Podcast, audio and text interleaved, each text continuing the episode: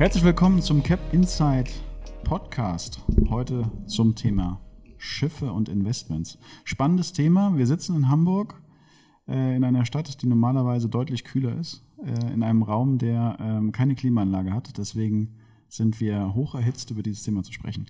Ähm, und freuen uns natürlich über hochqualifiziertes Publikum. Ähm, äh, Personen, die sich aber gleich alle selbst vorstellen werden. Zum einen Patrick, den ich gleich als erstes befrage, was er so tut und macht. Markus und Jens. Patrick. Achim. Wie geht's dir? Mitte August, einer meiner Lieblingsmonate. Ich glaube, 90 Prozent der Bevölkerung können mir, oder der Zuhörer können mir zustimmen. Ich mag den Monat ja, es geht mir gut. Ich sitze hier im Raum, umgeben von guten, tollen Leuten, werde von dir moderiert und bin gespannt auf das, was kommen wird in den nächsten Minuten, Stunden. Du bist ein absoluter Schiff- und Seefahrtsliebhaber und bist wahrscheinlich der Innovator äh, zum Thema Schiffe schlechthin. Äh, erzähl uns doch mal, was dich bei der Schifffahrt so bewegt. Ja, das hat, danke. Also es hat natürlich einen, einen gewissen Hintergrund, familiär. Mein Uropa fuhr schon zur See, ähm, hat mich natürlich gepackt. Ähm, hier in Hamburg fällt es einem natürlich, oder ist es relativ einfach. Man fährt runter zum Hafen, Hafen ähm, sieht die vielen Schiffe, das Fernweh packt einem. Und für mich als, als Finanzberater, als, ähm, als Berater für Investoren im Hintergrund, habe ich mich der Leidenschaft äh, des Vermögenszuwachses schon seit 1999, um genau zu sein, September, September 1999 verschrieben und bin seitdem in dem Bereich tätig. Und äh, Schifffahrt hatte mich schon seit ja, vielen, vielen Jahren gepackt oder zumindest seit 2002 dann auch ins Portfolio selber aufgenommen und für meine Investoren.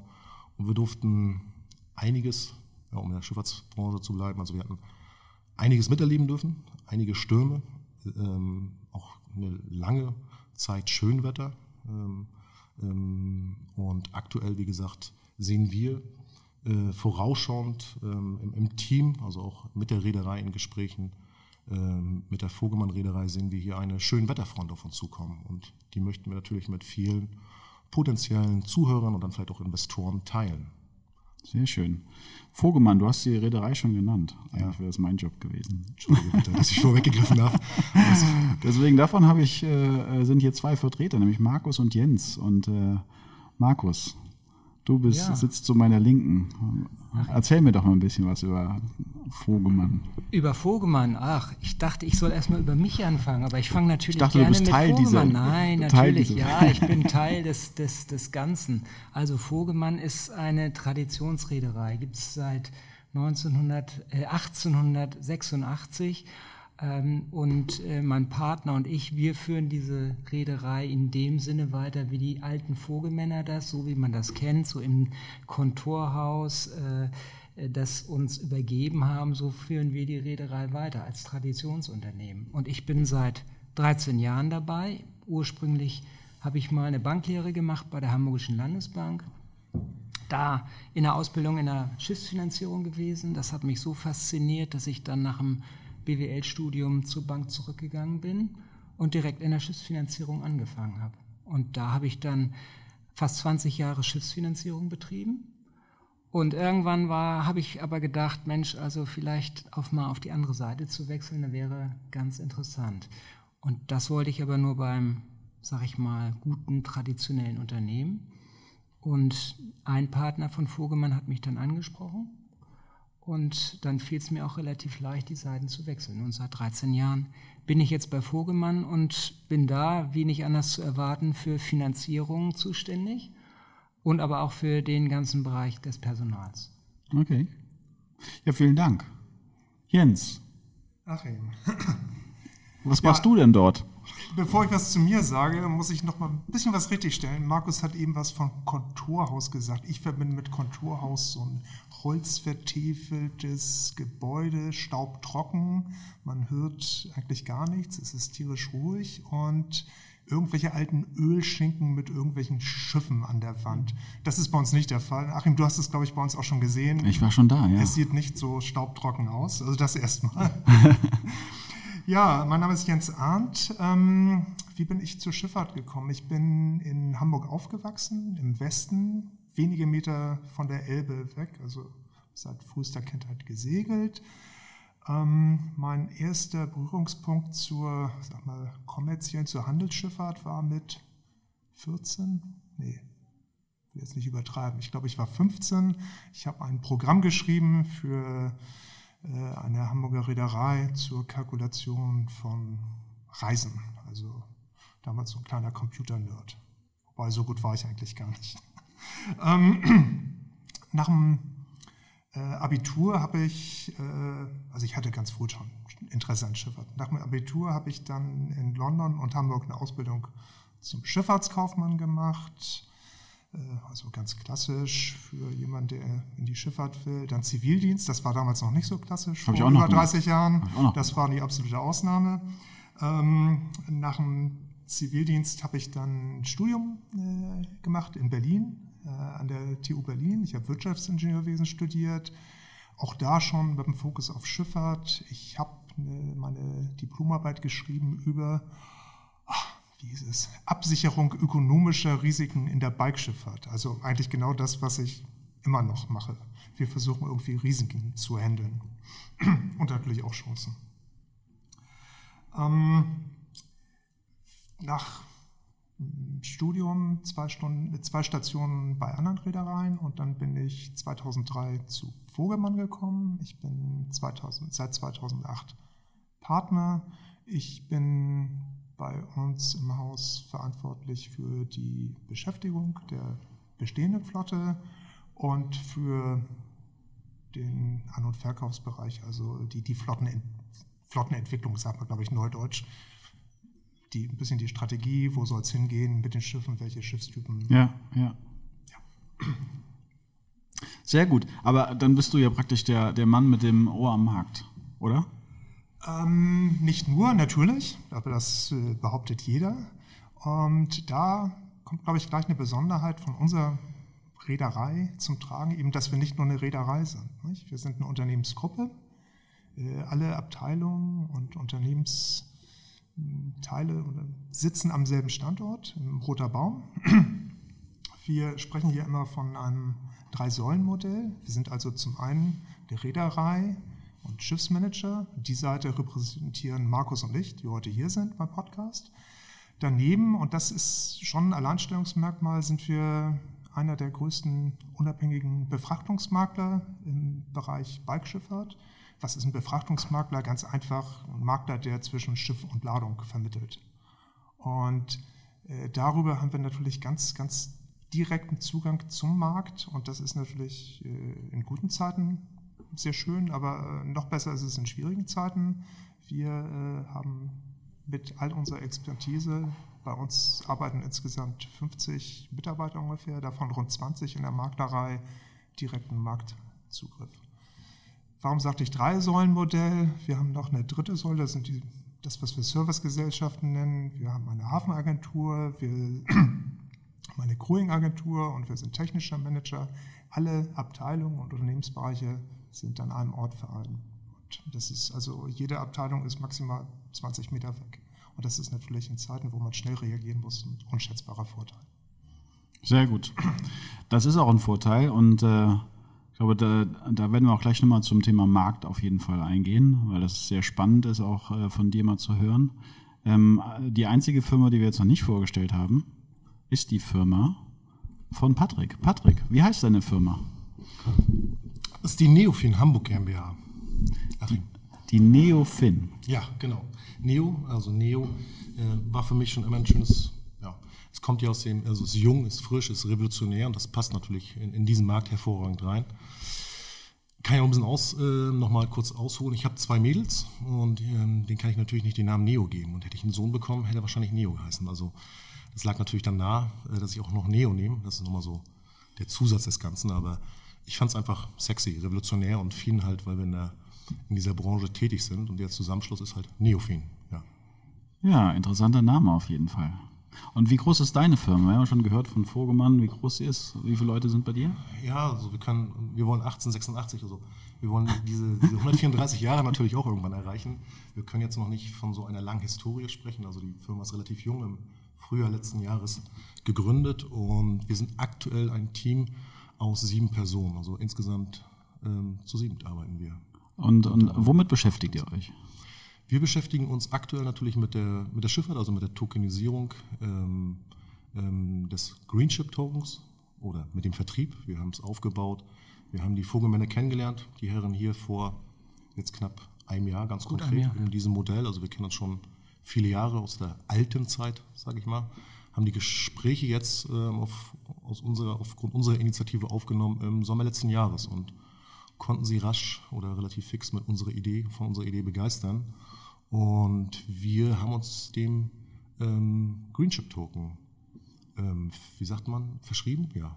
Also wir sind auch quasi, es gibt so vieles dazu zu sagen. Wir sind auch der, einer der Botschafter, einer von vielen Botschaftern der Weltmeere. Also wir sprechen quasi für all das, was da unter dem Wasser ist, auch unter anderem. Wir sprechen für die Investoren. Ähm, mit all diesen Themen befassen wir uns und unser Team. Wir haben eine PR- und Marketingabteilung, besteht aus zwei Personen. Wir haben den zuständigen Rechtsanwalt, den klugen Rechtsanwalt, der für das Vertragsrecht zuständig ist. Wir haben ein tolles Backoffice, eine, ähm, damit wir auch immer wissen, wo was abgeordnet ist. Das kennt ihr ja auch, Achim. Und wir haben natürlich einen, einen lebendigen Vertrieb. Ja, das ist, ist äh, auch äh, sinnvoll bei, bei Vertrieb, ja, damit der lebendig bleibt, die Kunden auch. Definitiv, und zur heutigen Zeit, ja. Es ist Sommer, es ist Ja. was ganz Neues. Ähm, man braucht gute Leute, gute Männer. Oder Und Token ist ja auch ein neues Thema zur Finanzierung. Und deswegen äh, die Frage an dich, Markus. Ähm, äh, wie war deine erste Reaktion auf die Idee, die du da gehabt hast, äh, die du da gehört hast? Weil ist ja, du bekommst von der Bank klassisch Schiffsfinanzierung und da kommt jemand wie Patrick, der sagt, ich habe eine neue Idee, wir machen das jetzt mit Token. Also um ganz ehrlich zu sein, ich hätte von Token noch nichts gehört, als Patrick uns angesprochen hatte. Und ähm, ich hab, wir haben uns das dann angeguckt und haben gesagt, Mensch, also das äh, ist ja was ganz Neues, was es bisher auf dem Markt noch überhaupt gar nicht gab. Aber äh, ich, obwohl ich aus der Bank komme, ich hatte davon noch nichts gehört. Ähm, aber die Idee, ähm, einem breiten äh, Anlegerkreis über eine digitale Form ein, eine Anlagemöglichkeit zu bieten. Also die fanden wir von Anfang an spannend. Was man am Ende für ein Asset hat, das äh, hat sich dann im späteren rauskristallisiert, aber dass ein Token, sag ich mal, für die Zukunft äh, eine Bedeutung haben wird, das haben wir, haben wir relativ schnell gesehen. Obwohl, man muss ja sagen, bisher gibt es noch nicht so viele Token. Wir sind eine der ersten. Ich glaube, im Schifffahrtsbereich gibt es zwei, drei international, aber von dem Volumen und von, von der Geschichte, die wir erzählen, sind wir, glaube ich, da äh, doch einzigartig. Ja, ist ja auch immer gut, wenn man nicht der Einzige bleibt, nicht wahr? Also man will ja zum Schluss auch ein paar mehr. Äh, Also ich bin davon überzeugt, dass das, äh, dieses Instrument äh, in den nächsten paar Jahren sich sehr, sehr positiv entwickeln wird. Haben. Sehr gut. Sehr gut. Kommen wir nochmal zurück zum Thema Markt, Jens. Äh, der Markt äh, in der Schifffahrt, wir haben heute August 2020. Ähm, wir haben äh, gerade im Moment das Thema Corona. Wir haben eine Welt, die so ein bisschen mit Bremsklötzen festgehalten wird im Handel. Äh, und äh, Schifffahrt ist natürlich einer der wesentlichen Transporteure auf dem Weltmarkt. Ähm, zum einen, wie siehst du das denn, Jens, gerade im Moment? Was, was, was passiert in der Schifffahrt? Und vielleicht kannst du auch nochmal sagen, was passiert bei euch. Ja, Achim, ein wunderbares Bild, was du gerade sagst. Bremsklötze habe ich noch nie gehört. Also eigentlich haben wir es in der Schifffahrt im Wesentlichen mit zwei Bremsklötzen zu tun. Einmal ganz aktuell natürlich die Corona-Krise und äh, schon ein bisschen länger äh, die Handelskriege, die es von den USA mit diversen anderen Volkswirtschaften gibt, Stichwort USA, China, USA, Europa, insbesondere USA, Deutschland. Ähm, zu diesem Problem oder dieser Schwierigkeit, äh, gut, wir haben am 3. November diesen Jahres eine Wahl in den USA. Äh, ich persönlich hoffe, dass es dazu eine Veränderung kommen wird. Ähm, Gut, das weiß Hoffnung. Das weiß man natürlich nicht. Äh, wir haben das nicht in eigener Hand. Das zweite Problem ist natürlich äh, Corona. Äh, der gesamte äh, Welthandel ist davon betroffen. Wie weit betrifft uns das als Vogelmann? Ich muss vielleicht ein bisschen noch erläutern. Wir sind äh, eine Reederei, aber der Fokus äh, unserer Aktivitäten liegt nicht, wie man vielleicht denken würde, auf Containerschifffahrt. Die meisten glaube ich, verbinden in Deutschland äh, Schifffahrt mit Containerschiffen. Wir, wenn wir ehrlich sind, müssen wir sagen, wir haben von Containerschifffahrt nicht allzu viel Ahnung. Unsere Expertise seit vielen, vielen Jahrzehnten ist äh, die sogenannte Balkschifffahrt. Also wir äh, haben Schiffe, die Schüttgüter transportieren. Was ist das? Kohle, Erz, Getreide, Düngemittel, Stahlprodukte. Und äh, um jetzt auf deine Frage zurückzukommen, was bedeutet das für uns im Moment? Wir sind, gar keine Frage, auch von der Corona-Krise betroffen, aber ähm, nicht so stark, wie das vielleicht viele befürchten. Im Moment zum Beispiel sind die Märkte in unserem Segment, äh, der sogenannten Handy-Size-Biker, vergleichsweise gut. Sie sind ungefähr auf dem historischen Durchschnitt. Also da ist von Corona nicht so viel zu merken. Trotz Corona, trotz Handelskrieg. Das sieht, äh, muss ich sagen, ganz gut aus. Räder müssen natürlich immer jammern, dass die Märkte zu schlecht sind und man sich im schweren Fahrwasser bewegt, aber äh, es ist den Umständen entsprechend eigentlich im Moment ganz gut. Und Du wolltest wahrscheinlich auch so ein bisschen was zur Marktperspektive jetzt hören. Das würde mich sehr interessieren und ich glaube auch die Zuhörer, weil das ist ja gerade auch der wesentliche Punkt. Ihr sagt ja, ihr setzt ja auch auf die Zukunft. Was, was glaubst du denn, was in der Zukunft jetzt kommen wird? Also, äh, sind weiter ausgeholt. Ich glaube, die, die, die ganz große Herausforderung, ohne jetzt zu hochtrabend klingen zu wollen, vor der die Menschheit steht, ist natürlich der Kampf gegen den Klimawandel, gegen die Erderwärmung. Und das ist etwas, was auch in der Schifffahrt angekommen ist. Also äh, Schifffahrt ist ja bestimmt historisch kein Vorreiter, aber äh, es gibt heute Regularien, äh, die IMO, das ist die Unterorganisation der UNO, die für Schifffahrt zuständig ist, hat ganz klar Ziele vorgegeben für die nächsten 10, 20 Jahre, die erreicht werden müssen im Hinblick auf insbesondere den äh, Treibhausgasemissionen und da wieder CO2 natürlich vordergründig.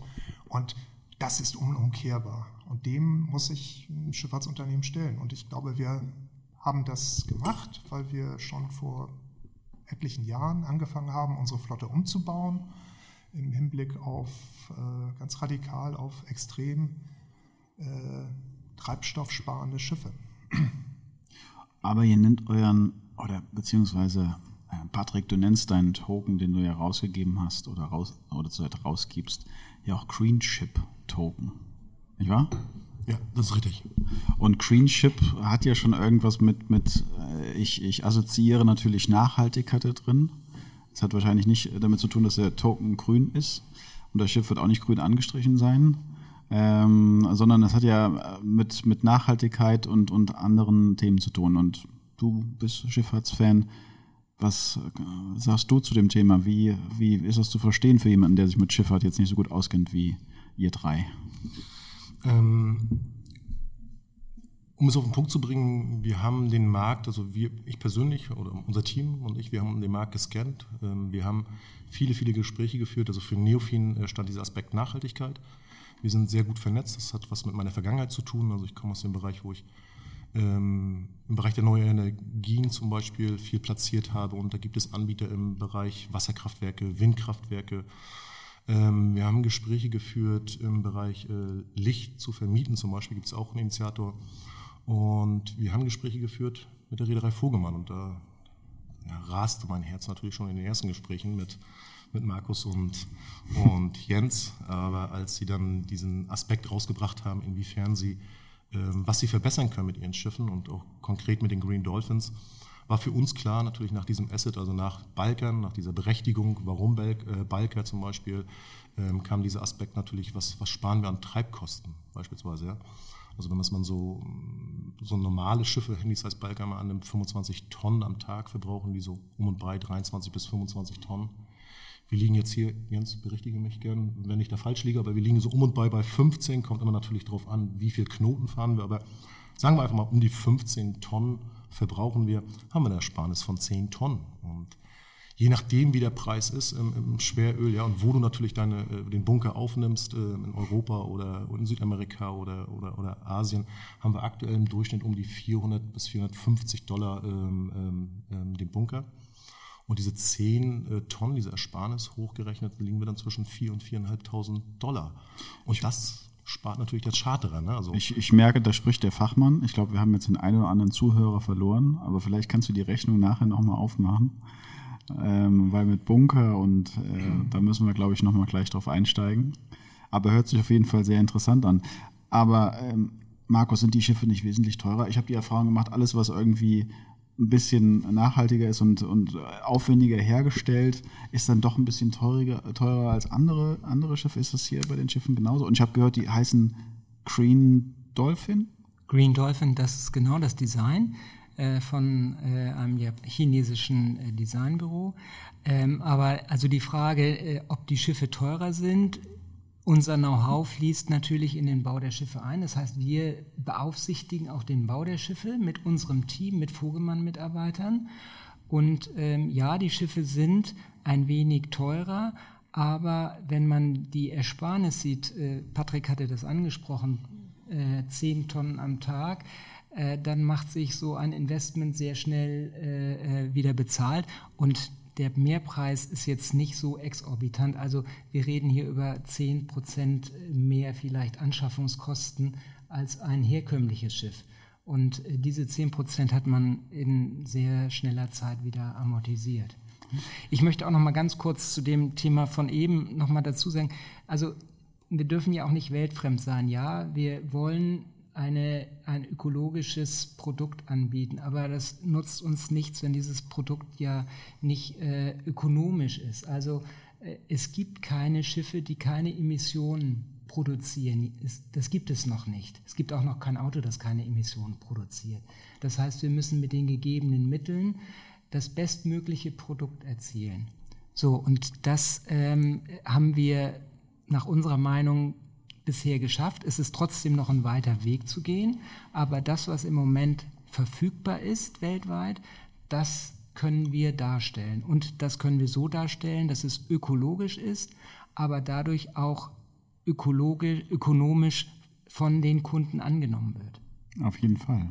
Und äh, Markus, das ist ja der wichtige Punkt. Wie, wie, wie, du sagst, äh, wir können uns natürlich auf den Standpunkt stellen, wir müssen wieder mit Flying P-Linern hier oder der Rigma Rigmas äh, mit Segeln, Schiffen durch die Weltmeere fahren. Unsere Schiffe transportieren 40.000 Tonnen Ladung da, äh, auf einer Reise. Also da, da kann ich mit Segeln nicht viel erreichen und es ist auch naiv anzunehmen, dass wir hier kurzfristig irgendeine äh, äh klimaneutrale äh, Antriebsform haben werden. Und, und was wir eben hier äh, machen im Moment, wir äh, kaufen oder bestellen Schiffe, die äh, State of the Art sind im Hinblick auf das Design und eben mit, den, mit der vorhandenen Technik äh, das, das Beste herausholen. Deswegen ist es auch überhaupt gar kein Widerspruch, Markus. Du hast ja, ja eben gesagt, es ist nicht Ökologie versus Ökonomie, sondern das ist gleichgerichtet. Ich hatte ja, oder Patrick hat es auch schon gesagt, diese Schiffe verbrauchen ungefähr 10 Tonnen am Tag. Das sind 10.000 Liter pro Tag weniger als äh, vergleichbare Schiffe, wie sie vor zehn Jahren noch gebaut worden sind. Und der Liter liegt bei, damit wir Der Liter, ja, das ist ja das Interessante, nicht? wenn äh, diese Schiffe fahren am Ende äh, Heavy Fuel Oil oder Dieselöl. Jeder weiß, was ein Liter an der Tankstelle kostet. Das ist im Moment 1,03 Euro, 1,05 Euro. Äh, in der Schifffahrt ist es so, dass äh, der Treibstoff noch nicht besteuert wird weltweit. Da liegen wir eben bei ungefähr 350, 400 Dollar pro Tonne im Moment. Also umgerechnet in Eurocent sind das 30 Cent im Moment. Hört sich wenig an, aber wir verbrauchen eben auch nicht 6 oder 8 Liter, sondern obwohl wir so sparsame Schiffe haben, immer noch 15.000 Liter pro Tag auf See. Und, und äh, das ist äh, trotzdem wirklich ein fantastischer äh, Erfolg. Und die, äh, wenn man den, diesen CO2-Ausstoß äh, wie, hängt der vom Treibstoffverbrauch ab? Das ist relativ einfach. Ein Kilo Treibstoff entsprechend 3,2 Kilo CO2-Ausstoß. Das heißt, wenn wir 10 Tonnen Treibstoffersparnis haben pro Tag, sind das äh, über 30 Tonnen CO2-Einsparung pro Tag gegenüber einem herkömmlichen Schiff. Verstanden. Ich finde, das ist eine Erwähnung wert. Das ist auch, das, das, das geht dann schon in die Richtung Green, nicht wahr? Oder? Ja, ja absolut. Absolut. Und äh, wenn, man, wenn ich jetzt mal als ganz einfacher Investor mal so die Rechnung mache, dann weiß ich also, das Schiff fährt A los, fährt die Strecke B und fährt von B nach C und verbraucht so und so viel. Ja, das, Jetzt, ich habe irgendwann mal gehört, es gibt zwei unterschiedliche Arten. Das eine ist, dass Schiffe immer wieder die gleiche Strecke fahren. Und das andere ist, dass Schiffe gebucht werden für etwas ähm, und spontan praktisch gebucht werden. Hat beides Vor- und Nachteile. Wenn Sie immer dieselbe Strecke fahren, ist praktisch immer dasselbe, dasselbe an Einnahmen, das ich generiere, weil es fest, fest verplant ist. Und das andere ist dann die spontane äh, äh, Zubuchung. Wie ist es bei euch? Ja, Achim, das ist wunderbar formuliert. Das eine ist sogenannte Linienschifffahrt, in der praktisch der gesamte Containertransport weltweit organisiert ist. Äh, das heißt, die Schiffe äh, sind in Form von sogenannten Linien organisiert. Typischerweise gibt es dann, was weiß ich, ein Fixed Day Schedule, also ein Schiff dieser Linie A, B, C kommt jeden Dienstag nach Hamburg oder Rotterdam. Und ähm, das gilt im Wesentlichen für die Containerschifffahrt. Bei uns in der Bikeschifffahrt äh, sagt auch Bedarfsschifffahrt dazu oder Tramschifffahrt, das ist etwas anders. Unsere Schiffe fahren dahin, wo der Markt sie haben will. Ähm, das hört sich jetzt erstmal sehr gefährlich an, dass wir überhaupt nicht wissen, äh, was mit den Schiffen passiert, dass wir auch Einnahmeunsicherheit haben. Aber äh, wir sind äh, sehr positiv. Wir, wir, wissen zwar manchmal nicht, wo unsere Schiffe in drei oder vier Wochen sind, aber wir sind sehr sicher, dass unsere Schiffe nicht aufliegen. Viele kennen wahrscheinlich die, die Containerschiffe, die im Hamburger Hafen aufliegen. Unsere Schiffe toi, toi, toi, lagen bislang noch nie auf. Gibt es da irgendwelche Besonderheiten in den Deals, die in der, die in der Vergangenheit erwähnenswert gewesen sind, die wo ihr sagt, das war, das hat sich gelohnt? Ähm, ja, natürlich. Äh, nicht. Es gibt diese äh, Boomphase 2003 bis 2008. Äh, da gab es natürlich äh, auch sehr, sehr viele sehr erfolgreiche Projekte von uns eins vielleicht nennen. Wir haben äh, im Sommer 2007 ein Schiff gekauft, was auch ein Handy-Size-Biker, ähnlich wie diese Green Dolphins, über die wir hier heute auch im Wesentlichen sprechen, aber deutlich kleiner, auch ein Handy-Size-Biker. Der war damals zehn Jahre alt und den haben wir im Anfang September, Markus war es, glaube mhm. ich, mhm. 2008, genau. also wirklich wenige Tage vor Lehman für 39,6 äh, Millionen Dollar äh, an eine griechische Reederei verkauft und auch übergeben und das Geld auch erhalten. Das war ein Schiff, an dem auch viele Vogelmann-Mitarbeiter beteiligt waren. Das war ein sehr, sehr großer kommerzieller Erfolg. Jens, du hast ja gar nicht erwähnt, für welchen Preis wir das Schiff gekauft haben. Das stimmt. Wir haben das Schiff 2007 äh, für 23 Millionen gekauft und äh, im Anfang September 2008 äh, für 39,6 Millionen Dollar verkauft. Aber nochmal, das ist Vergangenheit, aber es zeigt, wie, wie, welche Chancen Schifffahrt bietet. Um das ein bisschen ins Verhältnis auch für den, den Hörer hier zu setzen, das war ein Schiff, zehn Jahre alt, 24.000 Tonnen Tragfähigkeit ungefähr, 39, also fast die, die, Hälfte von dem. Ja, und vier über die Schiffe, die wir uns heute angucken, über die wir heute sprechen, die haben ungefähr 40.000 Tonnen Tragfähigkeit, also nicht doppelt so groß, aber 60 Prozent, 70 Prozent ja, ja, größer. Und dieses Schiff ist damals zehn Jahre alt für 39,6 Millionen verkauft worden. Heute liegen die Neubaupreise für diese Green Dolphins in der Größenordnung von 23 Millionen Dollar. Und da sieht man, äh, natürlich einen erheblichen äh, Preisverfall. Gleichzeitig ist es so, dass ein immenser Innovationsdruck äh, nach Lehman auf der gesamten Schifffahrtswelt gelegen hat. Und äh, Markus hat es vorhin gesagt, das ist ein chinesisches Design, das weltweit führende Design für diesen Schiffstyp. Äh, heute kriegt man so viel Technik wie noch nie äh, für, für sein Geld, wenn man Schiffe bestellt sind eben diese Treibstoffersparnis, die, die ist ja jetzt erst durch neues Rumpfdesign, durch neue Hauptmaschinen äh, ermöglicht worden. Sehr spannend. Und was, was, was kann man in der Zukunft erwarten als Investor?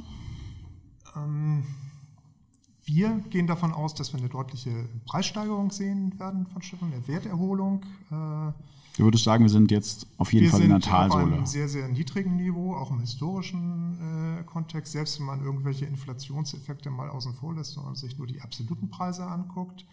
Gleichzeitig, äh, wenn wir uns die Flottenstruktur angucken, ist es ganz einfach so, dass wir ganz wenig Neubauten sehen. Wir sind wirklich eine der wenigen Reedereien, die in diesem Segment in den letzten Jahren Schiffe bestellt hat. Ähm, weltweit gibt es in unserem Segment ungefähr 130 Neubaubestellungen. Das ist ungefähr 4% der, der existierenden Flotte. Gleichzeitig sind aber fast 600 Schiffe älter als 20 Jahre und werden in den kommenden Jahren verschrottet werden. Das heißt, man erkennt sofort, da ist eine, eine Diskrepanz. Und äh, wir verdienen, ich habe das ja vorhin angedeutet, aktuell trotz Corona, trotz Handelskrieg mit unseren Schiffen auskömmlich äh, Mieten. Und äh, wir haben kein, keine absolute Sicherheit, wir haben keine Kristallkugel, aber wir sind bei uns im Haus mit all der Expertise wirklich davon überzeugt, dass wir eine deutliche Erholung bei den Preisen sehen werden, eine deutliche Erholung, Erholung heißt Steigerung auch bei den Charterraten. Und wir glauben ganz fest daran, dass es jetzt der richtige Zeitpunkt ist, um in moderne, energieeffiziente und dann eben auch emissionsarme Schiffe zu investieren. Vielen Dank, Jens. Ich glaube, das war der ideale Punkt, um den ersten Podcast zu beenden. Und äh, wir machen natürlich im zweiten Podcast äh, weiter, wo es dann ganz gezielt nochmal auf Markus direkt kommen wird. Äh, von daher vielen Dank an die Runde und äh, bis bald zu Podcast 2 und 3. Danke, René. Vielen Dank. Vielen Dank.